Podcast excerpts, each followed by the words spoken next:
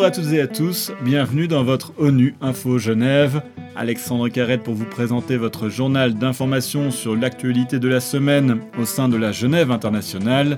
Dans cette édition, le Haut Commissariat aux droits de l'homme qui fait le point sur la situation en Ukraine, l'appel de la commission d'enquête sur la Syrie à ne pas oublier les victimes du conflit syrien, le 20e anniversaire de l'adhésion de la Suisse aux Nations Unies et l'inauguration du Fonds mondial pour les survivantes à Genève avec deux prix Nobel de la paix. Des réactions d'indignation partout dans le monde après le bombardement de l'hôpital de Mariupol en Ukraine qui abrite des services de maternité et de pédiatrie. Le secrétaire général des Nations Unies a condamné une attaque horrible d'une violence insensée. L'OMS a elle aussi vivement réagi et exigé l'arrêt immédiat des attaques contre les hôpitaux, le personnel soignant et les ambulances. Les Nations Unies dénombrent plus de 1200 victimes civiles, dont plus de 400 morts depuis le début du conflit. Lise Trossel, porte-parole du Haut Commissariat aux droits de l'homme, est au micro d'ONU Info. La plupart des victimes civiles sont dues aux frappes aériennes et aux armes explosives utilisées par les forces russes avec des effets à grande échelle, notamment l'artillerie lourde et les systèmes de roquettes à lancement multiples. En conséquence, des centaines de bâtiments résidentiels ont été endommagés et détruits dans de nombreuses villes, notamment à Tcherniev, Kharkiv, Kherson, Mariupol et Kiev. Nous sommes également préoccupés par les informations faisant état de la détention arbitraire des personnes considérées comme pro-ukrainiennes dans les zones qui sont récemment passées sous le contrôle de groupes armés dans l'est du pays, ainsi que par les informations faisant état de violences à l'encontre des personnes considérées comme pro-russes dans les territoires contrôlés par le gouvernement ukrainien. Le conflit en Ukraine ne doit pas faire oublier les victimes en Syrie. C'est l'appel de la commission d'enquête des Nations Unies sur la Syrie qui présentait son nouveau rapport. Paulo Sergio Pinheiro, le président de cette commission, est au micro d'Aurore Bourdin.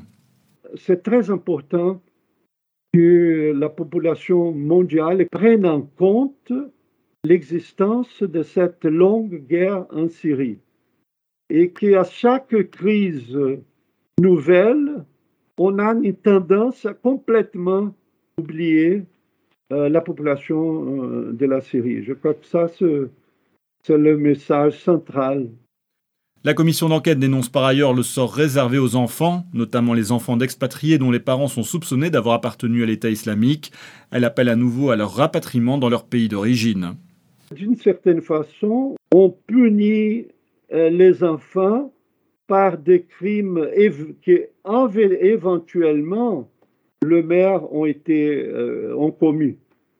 Mais pour moi, la chose la plus scandaleuse, c'est que toutes les démocraties qui ont ratifié la Convention euh, des droits de l'enfant, ces démocraties ne respectent pas l'application de ces principes dans ce contexte international très tendu, la Suisse rappelle qu'il n'existe aucune alternative au multilatéralisme, notamment pour relever les défis globaux que sont par exemple le changement climatique et la pandémie de Covid-19. C'est le message de l'ambassadeur suisse auprès des Nations Unies à Genève, Jörg Lober, était l'invité d'ONU Info Genève à l'occasion du 20e anniversaire de l'adhésion de son pays aux Nations Unies il n'y a juste pas d'alternative. On ne peut pas résoudre ça exclusivement au niveau global, mais il faut cet élément aussi. Chaque pays, chaque région doit faire ses efforts, doit faire ses, devoirs, mais c'est des, phénomènes, des défis qui sont quand même transfrontaliers. Euh, le changement climatique, la migration, l'inégalité, euh, on ne peut pas résoudre tout ça euh, individuellement, pays par pays. Il faut un élément, il faut une couche euh, coopération internationale multilatérale. Je ne vois pas d'alternative. Le Fonds mondial pour les survivantes a été officiellement inauguré cette semaine à Genève. Il vise à apporter des réparations aux femmes victimes de violences sexuelles liées au conflit, avec comme but ultime de mettre fin à ce type de violence. À sa tête, deux prix Nobel de la paix, le docteur Denis Mukwege de la République démocratique du Congo et Mourad, femme yézédi, victime d'esclavage sexuel de l'État islamique et ambassadrice de l'ONU. Elle témoigne au micro d'ONU Info Genève. Je témoigne aujourd'hui en tant que survivante d'une petite communauté en Irak qui a été confrontée à de véritables atrocités. Huit ans après les faits, les survivantes yézidis qui avaient été retenues en captivité et subi un esclavage sexuel n'ont pas encore reçu de réparation du gouvernement irakien. Le seul soutien qu'elles ont reçu jusqu'à présent a été apporté par des organisations externes et souvent de manière temporaire. Les victimes de violences sexuelles, même lorsqu'elles survivent, font face à des défis dont les tabous et le rejet de leur communauté. De fait, il est très difficile de se réintégrer dans la société et de se reconstruire. Ce soutien permet donc de sauver des vies. J'aurais aimé que le Fonds mondial pour les survivantes existe pour moi. À noter que le docteur Mukwege sera l'invité exceptionnel d'ONU Info Genève la semaine prochaine à l'occasion d'un long entretien qu'il nous a accordé. Il évoquera le Fonds mondial pour les survivantes et son combat pour lutter contre les violences sexuelles.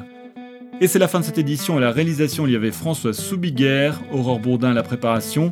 L'actualité des Nations Unies continue sur notre site web ungeneva.org et sur le compte Twitter en français ONU Genève. À très bientôt.